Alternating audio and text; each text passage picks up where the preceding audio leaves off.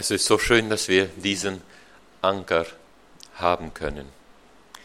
Wir alle wissen ja, was ein Anker ist.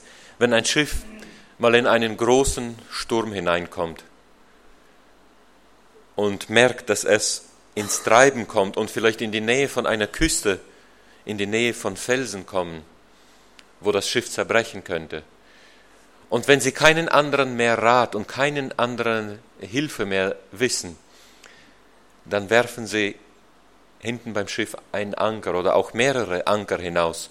Schwere Stücke, Teile aus Gusseisen mit Haken, die werden mit einer schweren Kette ins Wasser runtergelassen, bis sie dann irgendwo unten auf dem Grund an etwas einhaken und dann sich daran festhalten.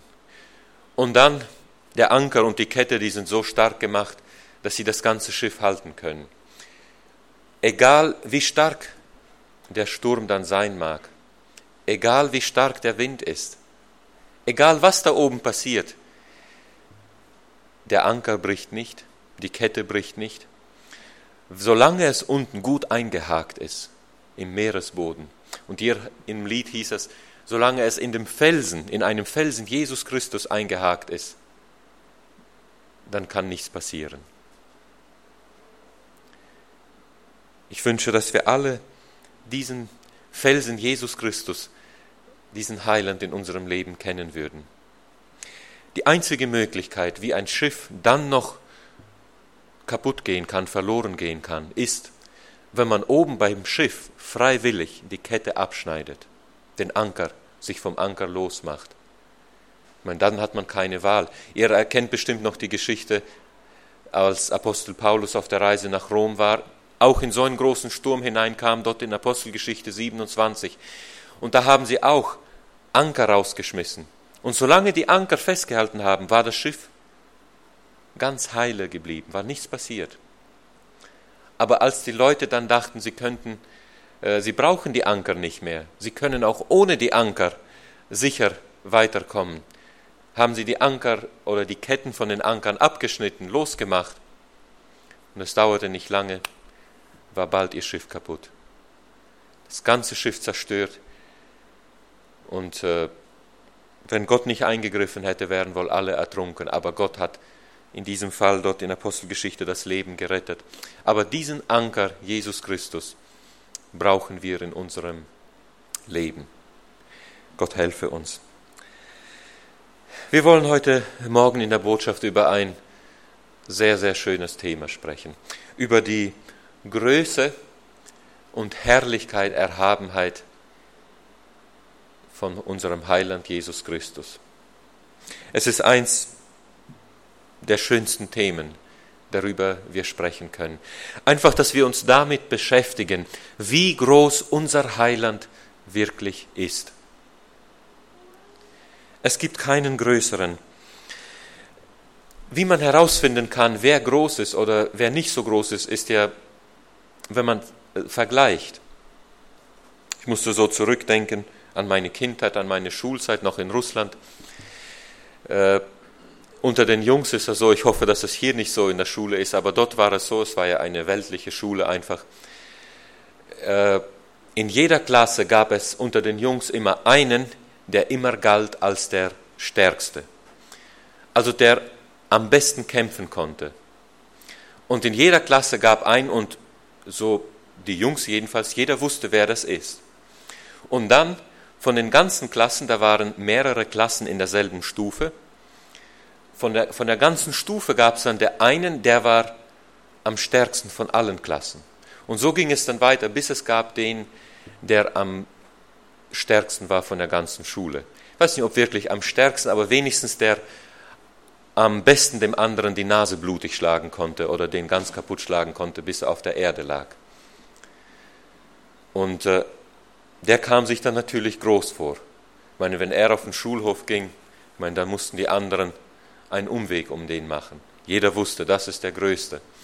Wenn wir weitergehen könnten, fragen würden, wer ist der größte, der mächtigste Mann heute, 2015, September? Auf dieser Welt. Ich weiß nicht, was die Menschen sagen würden. Viele würden vielleicht sagen Barack Obama. der Präsident von, von den States. Ich weiß nicht, ob das so ist. Viele rechnen ihn für den. Auf jeden Fall ist das ein Mensch, der den wohl fast alle wahrscheinlich auf dieser Welt kennen oder zumindest sehr, sehr viele seinen Namen kennen, schon mal ein Foto von ihm gesehen haben. Aber auch der größte, auch der mächtigste Mensch auf dieser Welt ist eigentlich genauso ein Mensch wie du und ich. Er kann genauso krank werden, er kann genauso mal Bauchschmerzen haben, mal eine Grippe bekommen. Und er wird genauso auch eines Tages sterben und begraben werden, es sei denn, dass der Herr Jesus noch vorher kommt und das Ende der Welt kommt. Aber der allergrößte, der allermächtigste Mensch auf dieser Welt, der je auf dieser Welt gewesen ist, ist Jesus Christus. Das Interessante allerdings ist, als Jesus hier auf diese Welt kam, hat er nicht so getan, als ob er der Größte und der Stärkste ist. Nein, er ist ganz demütig, ganz unauffällig dort in einem Stall, in einem kleinen Städtchen da geboren. Und dennoch war er der größte und der mächtigste Mensch. Die Größe unseres Heilandes können wir auch noch besonders, noch besser erkennen, wenn wir ihn mit einem der größten, der stärksten, der weisesten Menschen dieser Welt vergleichen. Ich sagte ja schon immer, wenn wir vergleichen, können wir herausfinden, wer der Größte ist. Wenn wir jetzt mal Barack Obama zur Seite lassen und mal einen anderen Präsidenten nehmen, sein Name ist Salomo. Von dem spricht man heute noch. Ich weiß nicht, oder ich bin mir eigentlich doch ziemlich sicher, wenn die Welt noch tausend Jahre stehen würde, noch zweitausend Jahre stehen würde oder mehr, ob man dann noch von einem Barack Obama reden würde. Glaubt ihr? Ich glaube nicht. Ich denke, dann wäre er schon längst vergessen. Ich weiß gar nicht, ob man überhaupt noch wissen würde, was Amerika gewesen ist oder stets. Dieses Reich würde es schon lange gar nicht mehr geben, wahrscheinlich dann. Aber von diesem Präsidenten, von dem sprechen wir bis heute noch das war der König Salomo. Der war so reich und so groß, dass man tausende von Jahren später immer noch von diesem Mann spricht. Aber jetzt möchte ich aus Matthäus 12 uns mal einen Vers äh, zeigen, wo es heißt, dass hier, wenn wir von Jesus sprechen, noch mehr ist als vom König Salomo. Matthäus 12, Vers 42. Die Königin vom Süden, das ist gerade die diesen Besuch gemacht haben, von der wir schon heute gelesen haben. Die Königin vom Süden wird auftreten im Gericht mit diesem Geschlecht und wird es verdammen. Denn sie kam vom Ende der Erde, um Salomos Weisheit zu hören. Und seht, hier ist mehr als Salomo. Also heute reden wir von jemandem, der noch größer ist, noch weiser ist, noch mächtiger und reicher ist als, Jesus, äh, als der Salomo damals. Und das ist Jesus Christus.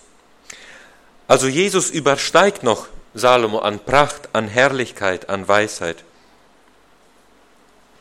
Lasst uns jetzt mal zurückgehen zu 1. Könige Kapitel 10. Wir haben ja aus diesem Kapitel schon die Verse gelesen. Im sechsten Vers ruft diese Königin aus und sagt, es ist wahr, was ich in meinem Land von deinen Taten und von deiner Weisheit gehört habe. Allgemein ist es ja auf Erden so, wenn du ein Gerücht von jemand hörst und ein Mensch wird gelobt, ein Mensch äh, wird irgendwo gepriesen und gelobt. Wenn du aber den Menschen dann mal wirklich kennenlernst, persönlich ihn kennenlernst, wird man meistens bald nicht mehr von ihm so begeistert sein.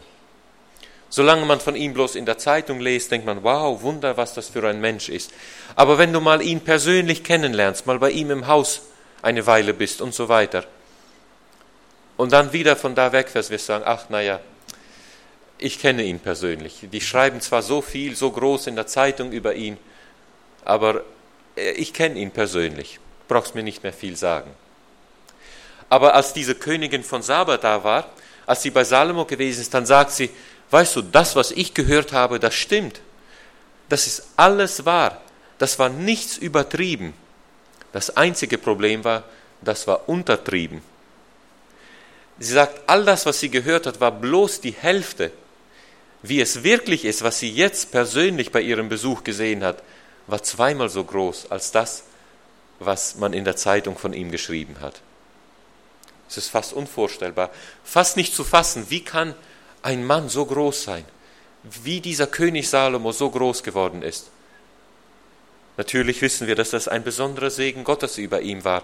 Er hat ja auch am Anfang, als er noch klein und unbeachtet war, unbe, unbekannt war, hat er Gott gebeten, hat er sich gewünscht, diese Weisheit von Gott, dass er würde die Entscheidungen, die er machen würde, dass sie nach dem Willen, nach dem Wohlgefallen Gottes sein würde. Und Gott hat so einen Mensch, so eine Bitte besonders gesegnet. Aber die Frau sagt weiter im Vers 7, ich habe es nicht glauben wollen, bis ich gekommen bin und es mit eigenen Augen gesehen habe. Und sieh, es ist mir nicht die Hälfte gesagt worden, du hast mehr Weisheit und mehr Güter, als das Gerücht sagt, das ich gehört habe. Wow, was für ein Mann. Und jetzt lesen wir in Matthäus 12, und Jesus selbst sagt das. Wenn Jesus etwas sagt, dann ist es immer Wahrheit dann ist es nicht übertrieben. Matthäus 12, Vers 42 spricht Jesus selbst. Das ist nicht, was die Jünger sagen oder so, sondern Jesus spricht hier zu den Schriftgelehrten und Pharisäern und er sagt, Leute, am Endgericht, und weißt du, du und ich, wir werden auch da sein. Und er sagt, am Endgericht, da wird auf einmal jemand aufstehen, und wird anfangen, andere zu verklagen, auf andere mit dem Finger zu zeigen. Und er sagt, und dieses, diese Person, die da aufstehen wird und andere verklagen wird, das wird die Königin von Saba sein. Und warum sie die verklagen wird, uns wird sagen, schaut mal, was ich damals gemacht habe. Ich habe eine lange Reise, das heißt, vom Ende der Welt bin ich gekommen, um von Salomos Weisheit zu hören. Und ihr, Jesus war in eurer Mitte. Er ist bei euch in Jerusalem gewesen. Er ist auf euren Straßen gegangen. Ihr brauchtet nicht, wer weiß, wohin zu gehen. Er hat euch gepredigt. Und seht, da war mehr als Salomo. Und was habt ihr damit gemacht? Seht, hier ist mehr als Salomo. Als Jesus diese Worte gesagt hat, als Jesus gesagt hat, und seht, hier ist mehr als Salomo, kannst du dir vorstellen, wie die Juden auf einmal sich erschrocken haben? Was? Habe ich richtig gehört? Du sagst, du bist mehr als Salomo? Ich meine, was willst du mit uns Spaß machen? Salomo zum Beispiel war ein großer König. Du bist bloß der Sohn eines Zimmermanns. Salomo ist in Jerusalem geboren. Er hat hier gelebt. Er war hier der König. Du bist bloß in diesem kleinen Dörflein Bethlehem geboren. Salomo hatte wer weiß wie viele Diener, Tausende, Knechte und Diener, die für ihn gearbeitet haben. Sag mal, hast du eine Keksche? Hast du einen Diener? Die zwölf Jünger, die mit ihm waren. Salomo hatte königliche Gewänder. Eigentlich im Neuen Testament lesen wir sogar etwas von der Kleidung des Salomo. Darf ich dir kurz mal einmal vorlesen? Lukas 12, Kapitel 27. Jesus spricht hier auch und er sagt, Betrachtet die Lilien auf dem Feld, wie sie wachsen. Sie mühen sich nicht ab, sie spinnen auch nicht. Ich sage euch aber, dass auch Salomo in all seiner Herrlichkeit nicht bekleidet gewesen ist wie eine von ihnen. Hier wird jetzt gesagt, Salomo in all seiner Herrlichkeit war nicht so bekleidet, aber trotzdem wird gesagt, dass Salomo, wird gesprochen von Salomos herrlicher Kleidung.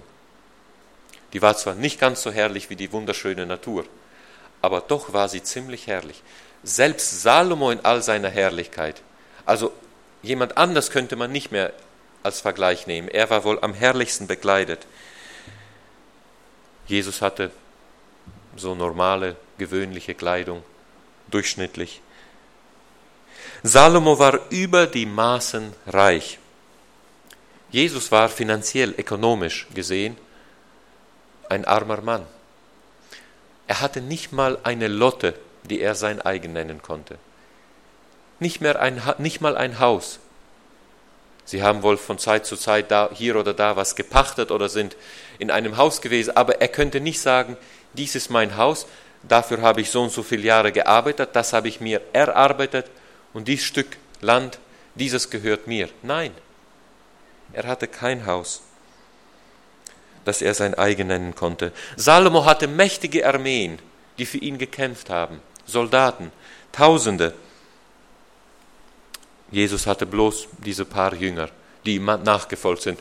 Und als da auf einmal ein paar Soldaten kamen, da im Garten Gethsemane, und äh, Jesus ihren König, ihren Herrn festnehmen wollten, dann sind die noch alle weggerannt.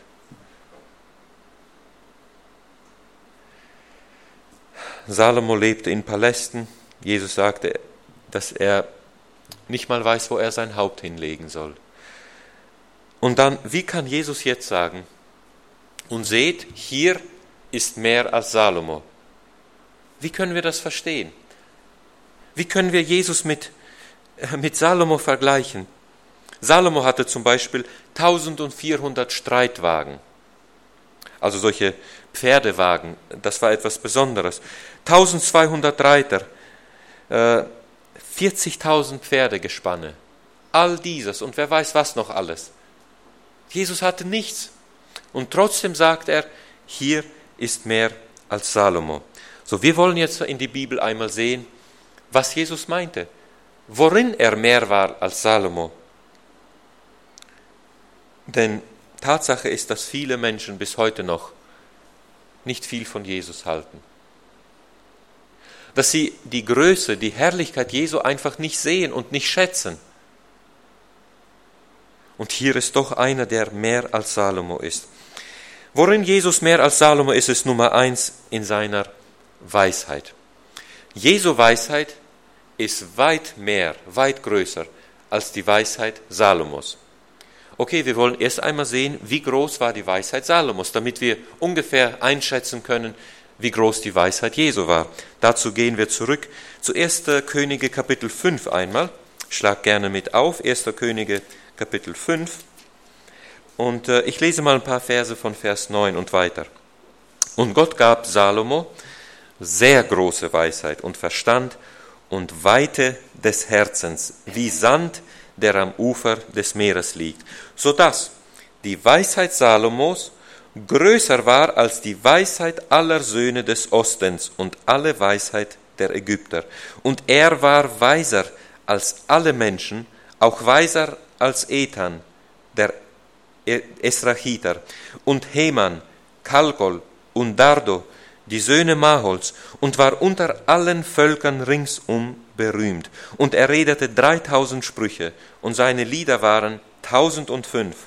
Und er redete von den Bäumen, von den Zedern, auf, an, an, von, von der Zeder an auf dem Libanon bis zum Ysop, der aus der Wand wächst. Er redete auch vom Vieh, von den Vögeln, vom Gewürm und von den Fischen. Und sie kamen aus allen Völkern, um die Weisheit Salomos zu hören, von allen Königen auf Erden, die von seiner Weisheit gehört hatten. Wow, was für ein kluger Mann. Meine, heute reden wir manchmal von Albert Einstein, er war so klug oder noch ein paar andere Namen. Aber hier war einer, der einfach noch klüger, noch weiser war. Gott hat keinem Menschen so viel Weisheit geschenkt wie diesem Salomo. Da war keiner vor ihm gewesen und keiner nach ihm, bis auf Jesus natürlich. Ein weiser Mann, er war einfach weiser als alle Menschen, die auf dieser Welt gelebt haben, normale Menschen. Wenn wir seine Bücher lesen, zum Beispiel das Buch Sprüche, das wir in der Bibel haben, dann merken wir schon etwas an seiner Weisheit. Wir sehen, wie er sich ausgekannt hat auf dem Gebiet der Biologie, Ciencias Naturales, Psychologie, Theologie, egal was. Ich meine einfach, das gab nicht so eine Universität, wo er hätte noch können etwas dazulernen. Er war so klug, so weise. Er kannte sich in vielem über die Schöpfung aus. Wir lesen hier von Pflanzen, von Tieren, vom Vieh, vom Gewürm, von Fischen, von Insekten, was immer es sein mag, das alles kannte er. Er hat oder vieles hat er davon erkannt, nicht alles natürlich. Und jetzt heißt es aber von Jesus, seht, hier ist mehr als Salomo. Das bedeutet, dass die Weisheit Jesu größer ist als Salomos Weisheit. Weißt du, dass Jesus nicht bloß viel aus der Natur kennt, sondern dass er einfach derjenige ist, der diese ganze Natur erfunden hat und erschaffen hat.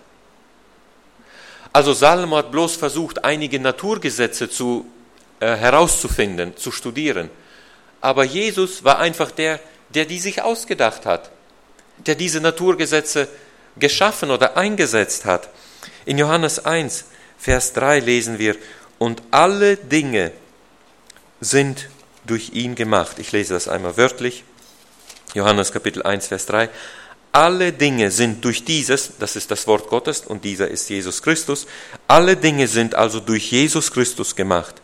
Und es ist nichts gemacht, ohne ihn ist nichts gemacht, was gemacht ist. Salomo hat bloß versucht, etwas zu erforschen von dem, was Jesus gemacht hat, aber Jesus hat es entworfen, er hat den Plan gemacht, er hat sich das ausgedacht. So, wir sehen schon, seine Weisheit ist aber weit mehr als die Weisheit Salomos. Salomo hat eigentlich einmal selbst von seiner Weisheit etwas gesagt. Ich möchte das uns einmal vorlesen aus dem Buche Prediger, dem Buche Prediger Kapitel 1. Äh, lasst uns mal sehen, was, was er über seine eigene Weisheit spricht. Prediger Kapitel 1 in Vers 17 sagt er so, und ich richtete auch mein Herz darauf, Weisheit zu erkennen und Torheit und, äh, und Tollheit und Torheit zu erkennen. Ich merkte aber, dass auch das Haschen nach Wind ist. Also er hat viel, er hat sein Herz darauf gerichtet, er hat sich viel Mühe gemacht, klug zu sein, zu studieren, zu lernen, zu studieren, viel Weisheit zu erlernen. Und am Ende hat er herausgefunden, das ist auch Haschen nach Wind. Also du kannst den Wind nicht einfangen. Und jeder Mensch, jeder, der viel weiß oder der mehr weiß, der weiß auch gleichzeitig, dass er wenig weiß. Ein Mensch, der glaubt, dass er viel weiß, der weiß noch wenig. Und ein Mensch, der viel weiß, der weiß, dass er wenig weiß. So geht es äh, mit dieser Weisheit. Als zum Beispiel Albert Einstein 1955 gestorben ist, dann hat er so gesagt, ich fühle mich wie ein gebundener Mann. Wenn ich nur von meiner intellektuellen Klar Kleinheit befreit werden könnte, dann könnte ich das Universum besser verstehen, darin ich lebe. Also der kluge Einstein, als er gestorben ist, hat er gesagt, wenn ich das bloß von, meiner, von meinem kleinen Verstand einmal freigemacht werden könnte, dass ich das ganze Universum, all die Naturgesetze einmal besser verstehen könnte. Seht, er fühlte sich, dass er noch so wenig weiß. Und so ging es auch dem Salomo. Als er viel gelernt hat, hat er gesehen, ich schaffe es nicht. Das ist alles bloß Haschen nach Wind. Aber von Jesus lesen wir ganz was anderes. In Kolosser Kapitel 2, im dritten Vers lesen wir von ihm, dass in Jesus Christus, in ihm, verborgen liegen alle Schätze der Weisheit und der Erkenntnis. Wow. Also alle Weisheit, die sind in Jesus. Das ist die höchste Universität, die es überhaupt gibt. Ich meine, da findest du alle Weisheit. In Jesus in ihm liegen verborgen alle Schätze der Weisheit.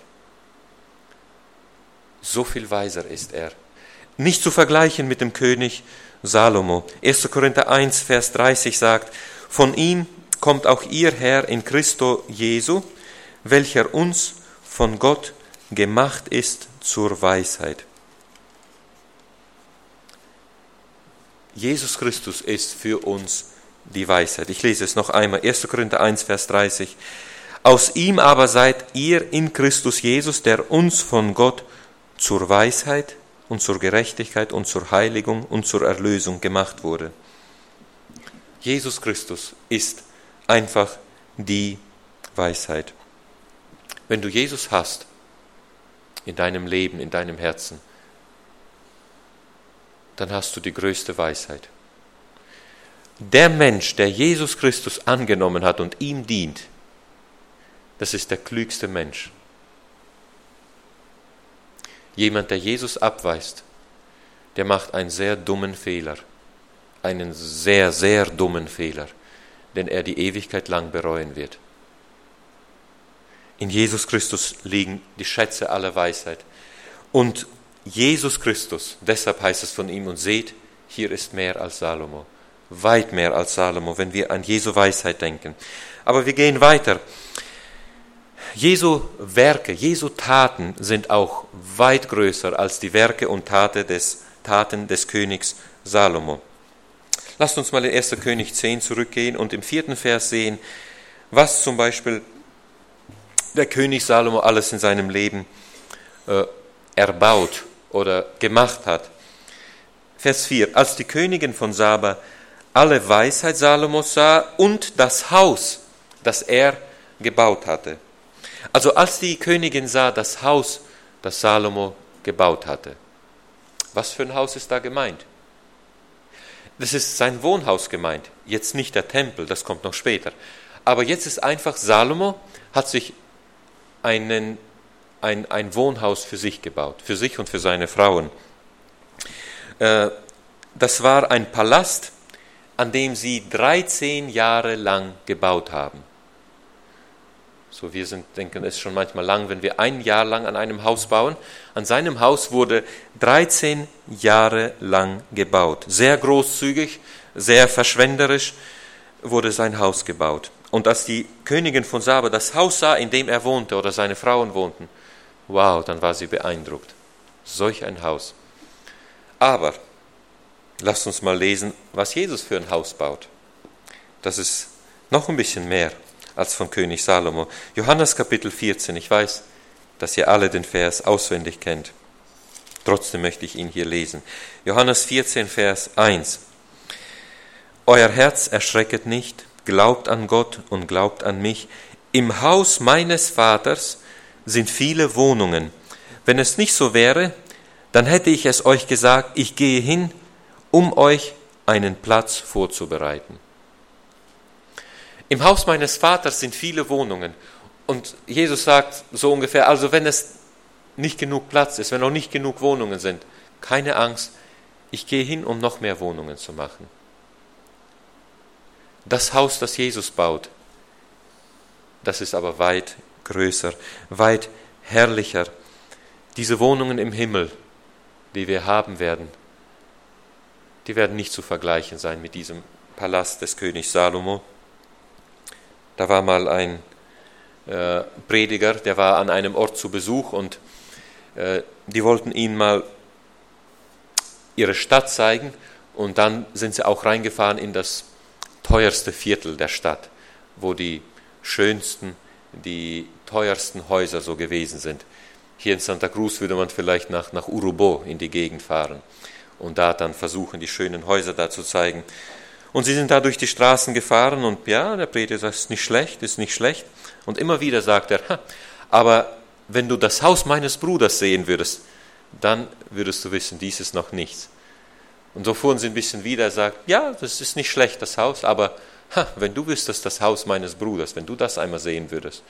Irgendwann war es den Leuten zu viele, die sagten, sag mal, wer ist dein Bruder? Was für ein Haus? In welchem Haus wohnt er? Sagte, mein Bruder ist Jesus Christus. Er ist ja unser Bruder. Der sagt, weißt du, das Haus, das er baut, das ist noch weit, weit schöner, weit, weit köstlicher als das beste Haus, was wir hier auf Erden bauen könnten. Wir lesen auch in 1. Könige 10 äh, von seinem Tisch oder von der Speise auf seinem Tisch. Ich gehe zum fünften Vers hier. Und die Speise für seinen Tisch, die Wohnungen seiner Knechte, das Aufwarten seiner Diener und ihre Kleider und so weiter. Also als die Frau gesehen hat, wie der König Salomo gegessen hat, dann war sie beeindruckt. Und es ist uns auch beschrieben in vorherigen Kapiteln. Ich werde mir jetzt nicht die Zeit nehmen, aber du kannst es nachschauen. Ist beschrieben, wie viel Kilogramm Fleisch, wie viel Tonnen vom Getreide, dies und das.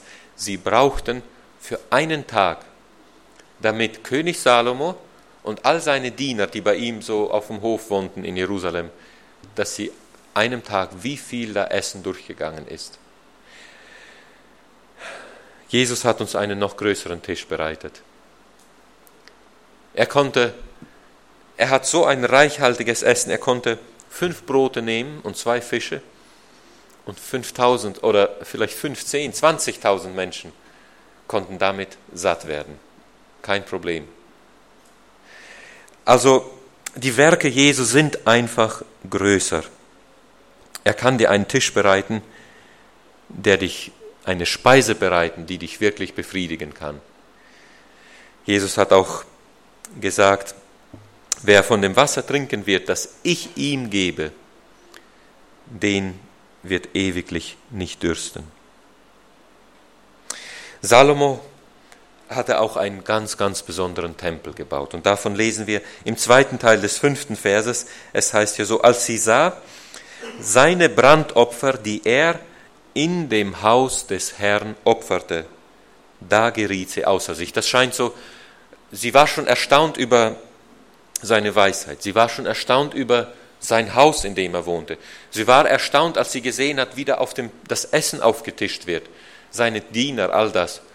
Aber als sie dann gesehen hat, den Tempel und wie er dort das Brandopfer durchgeführt hat, ich meine, das war zu viel.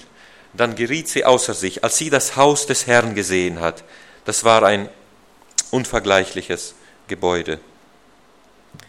Wie war dieser Tempel Salomos? Ein Tempel, von dem man auch heute immer noch spricht. An dem Tempel haben über 180.000 Menschen gearbeitet. Das war ein Tempel oder ein Gebäude, eigentlich das einzige Gebäude auf dieser Welt, wo den Plan, den Grundriss Gott selbst gemacht hat den, die Maße, all das hat sich Gott selbst ausgedacht. Kein anderer Architekt, kein Mensch. Dieser Tempel Salomos war das einzige Gebäude auf dieser Welt, wo der Plan nicht von einem Architekt gemacht werden musste, sondern den Gott selbst gegeben oder designt hat. Sie haben siebeneinhalb Jahre an diesem Tempel gearbeitet. Schon der Vater Salomos, König David, hat schon zu seiner Lebzeit angefangen, Material vorzubereiten. Gold, Silber, Zedern, was immer. Und äh, Gott hat äh, selbst Menschen besondere Gaben gegeben, Handwerkern besondere Weisheit und Gaben gegeben, um an diesem Tempel zu arbeiten. Das waren einfach einmalige Handwerker, Menschen, die es einfach in die besondere Kunst äh, hatten. Der Tempel, die Eingangstür so, war nach Osten ausgerichtet. Und wenn die Sonne morgens vom Osten aufging und so über den Berg kam und auf den Tempel drauf kam, weil der Tempel mit Gold verkleidet war. Und wenn jemand von so vom Osten kam und das morgens gesehen hat, das hat so geblendet, das schien so, als wenn da ein, ein Berg voller Schnee mitten in der Stadt Jerusalem ist. Einfach ein herrliches, schönes Gebäude. Äh, dieser Tempel aber wurde zerstört. Von dem ist heute nichts geblieben. Aber wir lesen im Neuen Testament, dass Jesus einen ganz anderen Tempel baut, der noch weit schöner, weit herrlicher ist als der Tempel Salomos. Ich möchte aus dem 1. Korintherbrief, Kapitel 3, den 16. Vers uns einmal lesen. 1. Korinther 3, Vers 16. Wisset ihr nicht, dass ihr Gottes Tempel seid und der Geist Gottes in euch wohnt. Seht, Salomos Tempel ist zerstört worden, aber der Tempel des Herrn Jesus, der sagte Jesus, der kann nicht zerstört werden. Selbst die Pforten der Hölle werden mein Tempel nicht kaputt machen, seine Gemeinde. Und Jesus sagt, äh, Gottes Wort sagt ihr, ihr seid der Tempel Gottes.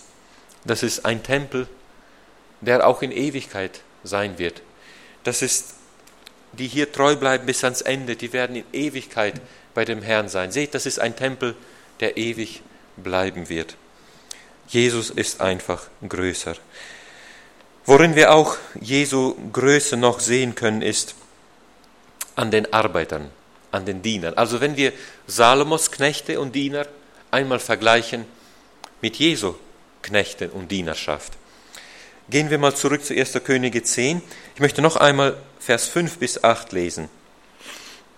Und die Speise für seinen Tisch, die Wohnung seiner Knechte, das Aufwarten seiner Diener und ihre Kleider, seine Mundschenken und seine Brandopfer, die er im Haus des Herrn opferte, da geriet sie außer sich und sagte zum König, es ist wahr, was ich in meinem Land von deinen Taten und von deiner Weisheit gehört habe.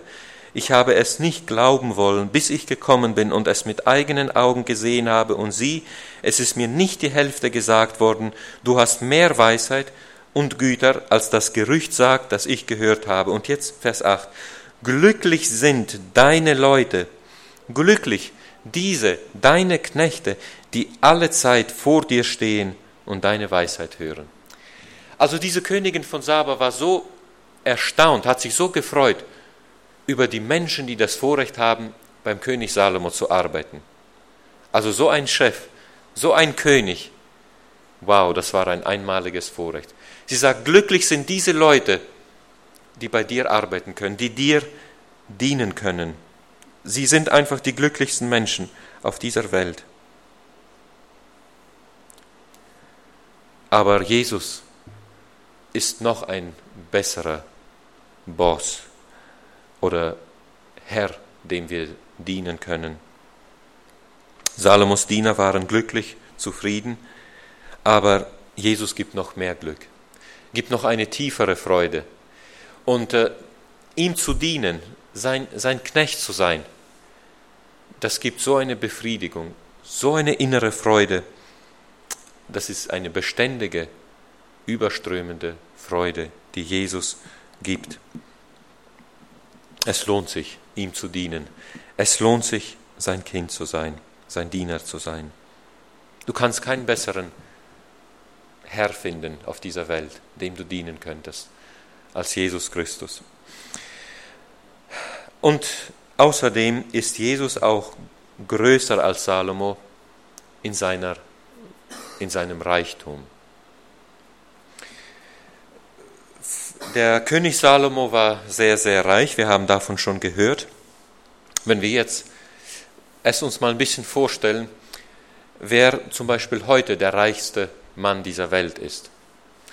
Äh, ich habe wieder nachgeschaut, 2015, dieses Jahr, ist immer noch und schon wieder Bill Gates, der reichste Mann dieser Welt.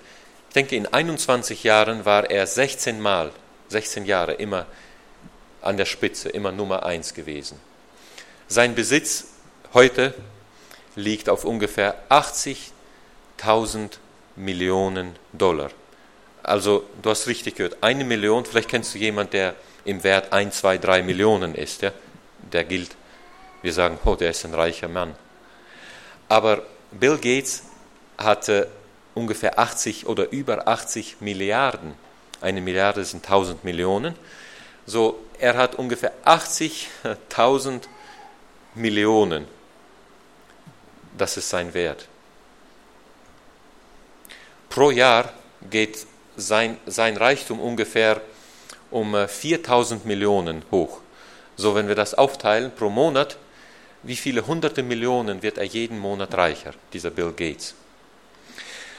Aber Salomo war noch reicher. Wir lesen hier in 1. Könige 10, Vers 14 äh, und 15. Das Gewicht des Goldes, das für Salomo in einem Jahr einkam, war 666 Talente. Außerdem, was von den Händlern, vom Gewinn der Kaufleute, von allen Königen Arabiens und von den Statthaltern des Landes kam. Und man könnte noch viel lesen. Ich meine, kein Mensch in der Welt war je so reich gewesen wie der König Salomo. Pro Jahr 666 Talente Gold immer dazugekommen. In Vers 23 lesen wir, so war der König Salomo größer an Reichtum und Weisheit als alle Könige auf Erden. Er war einfach größer auch als der Bill Gates. So groß war Salomo. tonnenweise haben Schiffe Gold zu ihm gebracht. Aber weißt du, unser Jesus ist noch reicher. Wir lesen zum Beispiel im Psalm 24, Vers 1, Psalm 24, Vers 1, dass er nicht bloß so und so viel Tonnen Gold hat, sondern es heißt hier, dem Herrn gehört die Erde und alles, was sie erfüllt, die Welt und alle ihre Bewohner. Also die ganze Erde gehört ihm, alle Bodenschätze, alle Naturschätze gehören ihm. Nehmen wir das Lithium hier in Bolivien, sagen wir, das da, in, da im Westen dort ist, Boliviens. Wir sagen manchmal, Bolivien ist ein reiches Land. Und das stimmt. Aber weißt du, das gehört eigentlich alles unserem Heiland. Auch all die Schätze von, von all den anderen Ländern. Die Erde ist einfach des Herrn. Das ist alles seins. Wir arbeiten zwar damit und wir schreiben auf den Zettel auf, das gehört mir. Aber was hilft das schon? Das gehört nicht uns. Wir können auch nichts mitnehmen, wenn wir von hier weggehen, wenn wir diese Erde verlassen. Die Erde gehört dem Herrn. Ich habe mal gelesen, da hat jemand mal sich ausgedacht, kam auf eine neue Idee. Das war so in der Weihnachtszeit eine Idee, wie sie wollten, jemand wollte Geld verdienen. Und der hatte gesagt, jemand hat gesagt, die sollen ihnen schreiben und auch Geld schicken. Und sie würden äh, Sterne verkaufen. Also wenn jemand so und so viel eine bestimmte Summe Geld reinschickt, dann würden sie die Sterne, die wir in der Nacht sehen am Himmel, würden sie einen besonderen Stern nach seinem Namen benennen. Eine interessante Idee. Also wenn du willst, dass ein Stern nach deinem Namen benannt wird, dann musst du ihnen bloß eine gewisse Geldsumme reinschicken und die geben dann diesem Stern deinen Namen. Das sind ja viele Sterne, kannst ja die ausrechnen, wie viel Geld dann zusammenkommen kann. Aber weißt du, wer immer sich diese, diesen Trick ausgedacht hat, er hat wohl die Bibel nicht gut genug gekannt, denn er kam mit seiner Idee zu spät. Darf ich dir mal lesen aus Prophet Jesaja, äh, dass jemand schon die Sterne benannt hat. Jemand hat schon diese Idee gehabt. Jemand hat schon jedem Stern einen Namen gegeben. Jesaja Kapitel 40 in Vers 26 heißt es: Hebt eure Augen in die Höhe und seht. Also schaut mal auf die Sterne. Wer hat sie alle geschaffen? Und führt ihr Heer gezählt heraus? Er ruft sie alle mit Namen. Sein Vermögen und seine starke Kraft ist so groß, dass auch nicht einer fehlt. Also Gott hat schon einen Namen. Jesus Christus. Er ist der Eigentümer. Nicht bloß die Welt gehört ihm, auch all die Sterne gehören ihm. Und wenn er will, er kann sie alle nach Namen rufen. Jupiter, Mars und was immer, all die anderen. Und noch viel, viel mehr. Er ruft sie alle mit Namen. Jesus ist einfach reich. Und weißt du, was das für uns bedeutet? Wenn wir dem Heiland dienen, wenn er unser König geworden ist, dann sind wir Teilhaber an seinem Reichtum. Das möchte ich uns noch kurz lesen. 1. Korinther 3, Vers 22 und 23. Seht, was der Bill Gates hat, davon haben du und ich nichts. Er wird uns niemals jedem einen Scheck geben von einer Million. Ich weiß nicht, wenn er stirbt, was er dann, wem er dann sein Erbe alles äh, verschreiben wird, weiß ich nicht, aber Jesu Christum Reichtum, der bringt uns was. 1. Korinther 3, Vers 22. Sei es Paulus, Apollos oder Käfers, die Welt, das Leben oder der Tod, Gegenwärtiges oder Zukünftiges, alles gehört euch. Hast du richtig gelesen? Die Welt auch und alles andere gehört euch. Ihr aber gehört Christus, Christus aber gehört Gott. So, wenn wir Kinder Gottes sind, dann haben wir den reichsten Vater der ganzen Welt. Wir haben Jesus Christus, er ist der Reichste. Und weil Jesus auch so viel größer ist, ist auch der, der Thron, auf dem er sitzt, die Ehre, die ihm gebührt, so viel mehr und so viel höher als die Ehre Salomos. Von Salomo haben wir gelesen in Vers 9, 1. Könige 10, Vers 9. Die Frau sagt hier von ihm, Gelobt sei der Herr, dein Gott, der Gefallen an dir hat, dass er dich auf den Thron Israels gesetzt hat. Und weiter in Vers 18 lesen wir, Und der König machte einen großen Thron von Elfenbein und überzog ihn mit dem edelsten Gold. Also er hatte einen ganz besonderen Thron, dieser König Salomo, von Elfenbein. Das sind ja die von den äh, so die Hörner von den äh, von den äh, Elefanten. Aus diesem Material war sein, sein Thron gemacht, sehr wertvolles Material. Aber Jesus sitzt noch auf einem ganz anderen Thron. Wir lesen in Offenbarung 5 von ihm, von dem Thron, auf dem er saß, Offenbarung Kapitel 5, lese ich von Vers 11 weiter. Und ich schaute, da hörte ich eine Stimme vieler Engel rings um den Thron und um die Tiere und um die Ältesten her, und ihre Zahl war zehntausend mal zehntausend und tausend mal tausend, und sie sagten mit lauter Stimme, Würdig ist das Lamm, das geschlachtet ist, Macht und Reichtum und Weisheit und Stärke und Ehre und Ruhm und Lobpreis zu nehmen und jedes Geschöpf, das im Himmel und auf der Erde und unter der Erde ist, was auf dem Meer ist, alles, was in ihnen ist, hörte ich sagen, dem, der auf dem Thron sitzt und dem Lamm, sei Lob und Ehre und Ruhm und Gewalt von Ewigkeit zu Ewigkeit. Was für ein großer Herr dem Lob und Ehre und Gewalt von Ewigkeit zu Ewigkeit gehört. Jesus ist größer. Und weißt du, worin Jesus noch größer ist? Und ich komme jetzt zum Schluss. Jesus ist auch darin noch größer als Salomo, weil er uns retten konnte. Seht, Salomo konnte nichts tun. Er hat zwar dort in dem Tempel Brandopfer gebracht und wer weiß, tausende von Tieren geschlachtet, aber das konnte nicht eine einzige Sünde wirklich wegnehmen. Aber Jesus ist gekommen als das Lamm Gottes und hat für uns den Preis bezahlt, hat sich für uns schlachten lassen und in ihm können wir Errettung haben. Er hat uns errettet, er hat uns wirklich frei gemacht. Lieber Freund, Jesus ist weit größer als Salomo. Aber weißt du, was das für mich und für dich bedeutet? Wir alle wissen, dass Jesus größer ist als Salomo. Aber ich möchte noch dies zum Schluss sagen. Wenn du aber Jesus nicht persönlich in dein Leben und Herz aufnimmst, dann musst du mit einem rechnen. Wenn du dann, wie wir hier in Matthäus 12 gelesen haben, am Gerichtstag vor ihm stehen wirst, dass dann da eine Frau aufstehen wird, die Königin vom Süden. Sie wird auftreten und wird dich verdammen. Denn sie kam vom Ende der Welt, um von Salomos Weisheit zu hören. Und seht, hier ist mehr als Salomo.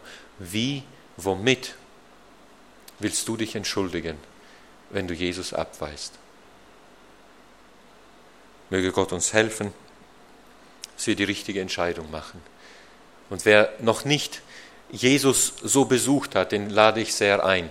Wenn du nicht glaubst, dass er so gut ist, dann geh doch mal, schmeck doch mal, probiere es aus, komm zu ihm, komm zum Kreuz,